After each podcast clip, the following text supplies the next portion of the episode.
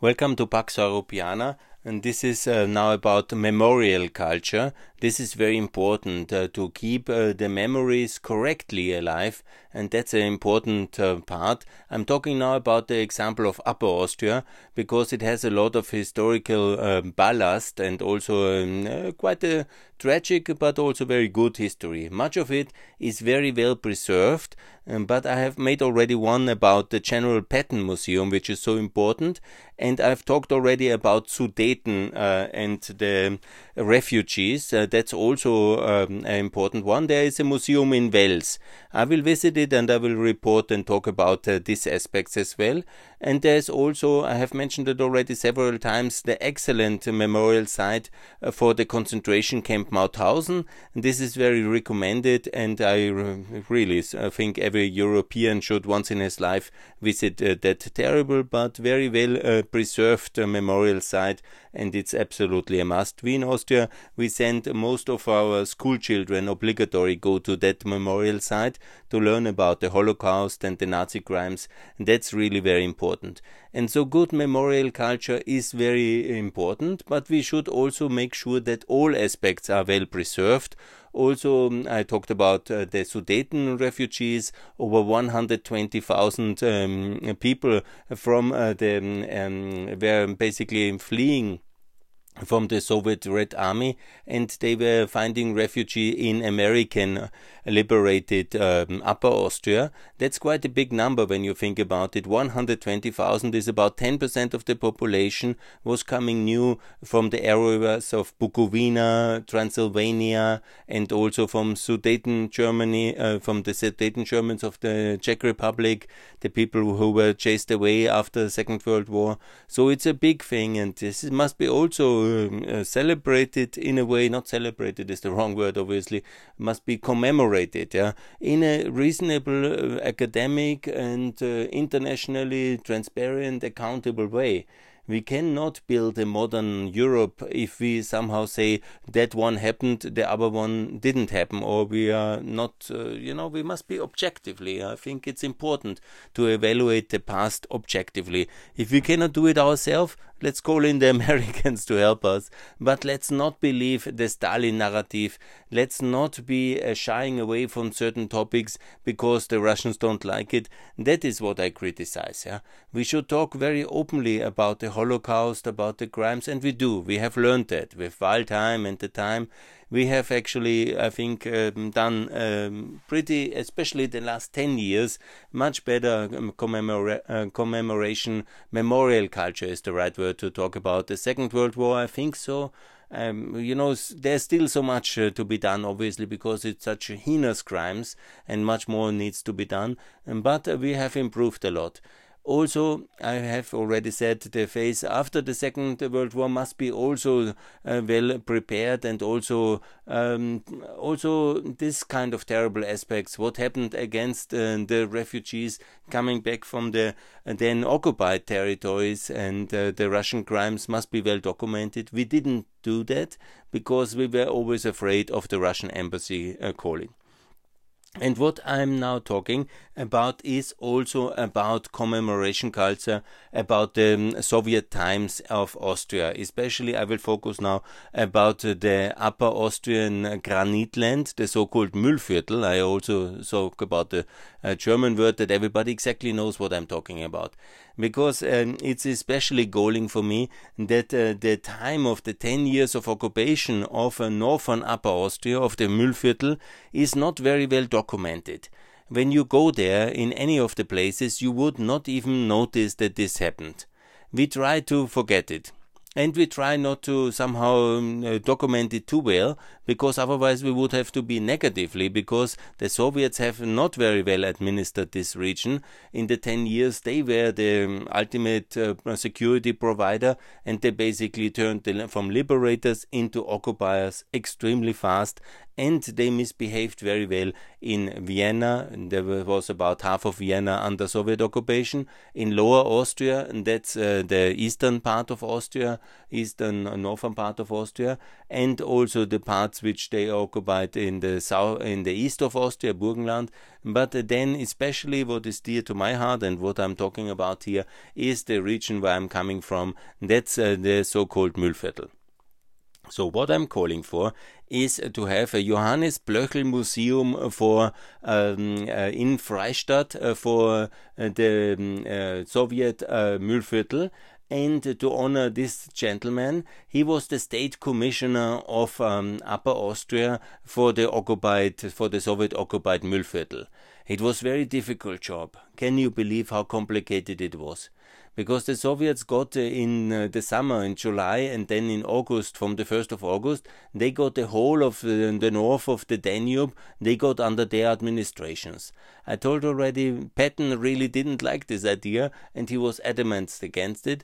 But in the framework of the Potsdam Conference, the Allied powers have decided that um, there should be a natural border, a huge natural border between, between the Soviets and uh, the American forces, and they have chosen chosen the Danube. Because there was no, in the mountains up, uh, there was no clear border to the Czech Republic, and so Stalin wanted the Danube as a border, and he got it no matter what the people in the administration uh, living then under the Soviet um, Union uh, rule and the Red Army military admi administration, what they thought was obviously uh, no concern. They were uh, the um, uh, former, uh, um, they were part of the criminal Nazi regime, so obviously they were not hurt. But it was a very bad decision and it was really a dramatically bad decision. And obviously, the Soviets administered that region of Upper Austria very terrible and obviously it was never now there is historically documentation. There is several books in german language about all the crimes how terrible it was uh, the, the abdications and uh, the um, abductions sorry the abductions and the kidnappings and bringing the people to siberia for minimal crimes. You were not you were on the wrong side of the soviet officer. You went uh, to siberia many killings. There were murders. In the first year, over 70 murders unclear what happened exactly, but many of them were not and never investigated. Then it really it got a bit better in 30 in 36 with only 33 more murders, but still a big number. And there was violence against women, there was uh, rape, there was uh, um, these abductions I've talked already, and a lot of theft. Uh, there was also this uh, un- this organized theft of the of the assets of the people when it comes uh, to industrial assets, obviously there was not so much, but what was there was taken to the Soviet Union. And obviously you can justify that in comparison to the crimes of the Nazis. But you know, the farmers of the upper Mühlviertel were, you know, what kind of uh, political clout they had in that empire? obviously very little there were certainly Nazis as well in the Mühlviertel, like there was everywhere, unfortunately, but there was certainly not a lot of, uh, they were not the political actors, they were farmers in this very poor farming land. There's only few um, main cities like uh, Rohrbach, uh, Perg, Freistadt, and Bad Leonfelden, but it was not a lot. You know, there was uh, not a lot of uh, industrial assets as well, but uh, they were under Soviet occupation for ten years for um, crimes. They were mostly quite uh, innocent in many ways. Obviously, there is um, also the concentration camp of Mauthausen uh, was uh, in that area of Mühlviertel, and obviously, remember who liberated it. It was uh, General Patton's Third Army who liberated Mauthausen, and not the Soviet troops. They got this administration later obviously it's true um, some of the civilians might have been working as well in this concentration camp and there was certainly some complicity yeah? so i'm not uh, the one who uh, says uh, whatever defend uh, all people and that uh, time but i say that we should have objective working on the past what I think uh, is wrong that we somehow blend out certain aspects of the historic facts and then uh, we say ah the soviets were the liberators and this was only good and so and so on. And that's not objectively true. There were a lot of crimes. There was a lot of misdeeds and theft uh, during the soviet occupation. Obviously most of it is documented very well in vienna and there were more prominent victims of, uh, of um, uh, kidnapping like um, also people from the Habsburg family. And there's this famous case of uh, Wilhelm, I think he was called, who later who was also active in Ukraine during the First World War, and he was then he was then abducted and uh, ki uh, killed by the Soviets later in during the jail times. But of course, you know, the farmers and the local residents of Mühlviertel didn't have this prominence. Yeah? So it's a bit unfortunately, and I think it is about time to change that. Yeah, because now I also would like to um, somehow I was in Freistadt in the last summer, and there is the former Kommandatura in Freistadt. That's the city on the Salt uh, highway up to Prague. It's actually a very beautiful city with um, old architecture and a medieval core, and it's a very beautiful tourist magnet. And what is missing there is uh, the, um, uh, the, museum uh, named after this Johannes Blöchl in the same building of the Kommandatura.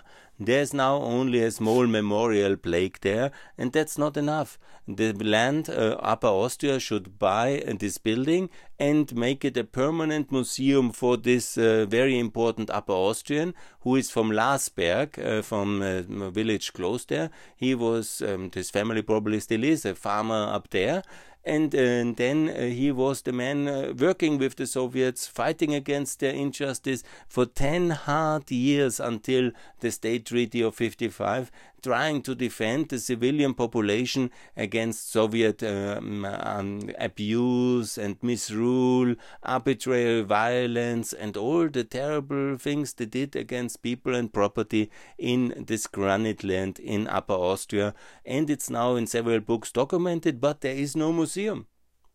There is no permanent museum, and that's very wrong. As same as we should have a museum for Patton, the liberator of Linz, we should have a museum. We can also make one room for the Soviet liberation. Fair enough, yeah?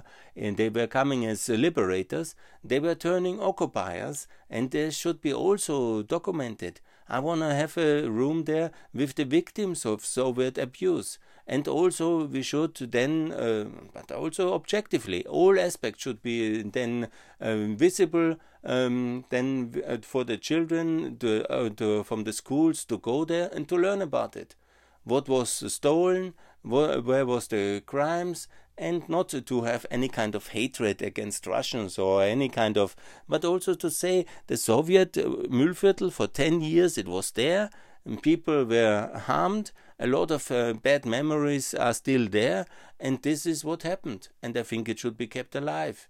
And we not should we should not, under the um, kind of feeling of uh, neutrality, forget that the Americans liberated Upper Austria, but uh, the Soviets have occupied uh, it then for ten years. Yeah? And we should not uh, somehow, uh, because we are afraid how that could be interpreted, we don't talk about it. Patton doesn't exist. Blöchl is uh, just for the insiders known today, and that the Soviet Union was also 10 years occupying part of Upper Austria. Rarely anybody still knows, yeah. And we somehow tend to uh, somehow smuggle ourselves out of all these difficult historic debates and then forget it. that's the Austrian way, and uh, that's, I think, should stop. I'm obviously doing this debate also to prepare Austrian NATO accession because I'm very much in favor of that and we should skip neutrality. But we should also objectively say that neutrality in 55 was very good to get the Soviets out of uh, northern and eastern Austria. And obviously it was an achievement and there should be a room in that building uh, to celebrate the 16th of August when the last uh, troops have left Upper Austria, uh, Upper Austria, the last Soviet uh, troops have left the Mühlviertel and uh, photos about that one.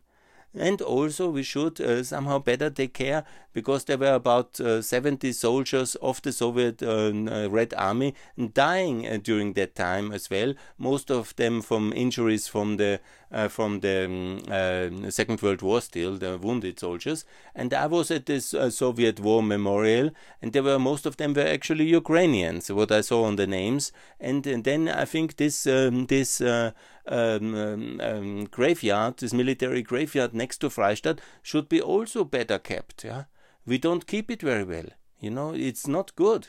And then we, from time to time, we tend to, oh, we didn't like it, we try to forget it. No, it's you're human, you know. I also try to forget when I do something wrong in the past. I try to forget it. it's very human thing.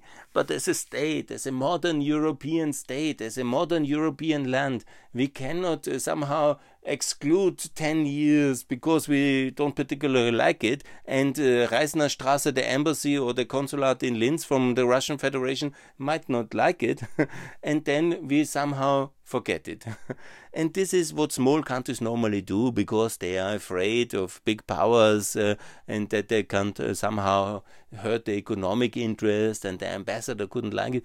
But you know, we are in the European Union. We should have, if we cannot do it ourselves with local experts, uh, especially there's one guy, Mr. Fellner, he has written about it, uh, Fritz Fellner from Freistadt, but we could also find an American historian or some British historian who brings some academic facts uh, to that and then develop this museum in a decent style at the main square where all the tourists will come and there will be many coming from Ukraine I'm sure and that should be part of this uh, Austrian ring of memorial sites Everybody to see Mauthausen? Yes. Everybody to see the Patton Museum? Yes. Uh, that should be in Linz. He's the liberator of Linz. But everybody as well to come to Freistadt and to see uh, the memorial house for the Soviet occupation saying thanks for liberation, but why did you stay for 10 years? Why did you abuse the population in that way? And that must be also very clear. And then, when we get this all in a historic, decent um, uh, uh context, yeah,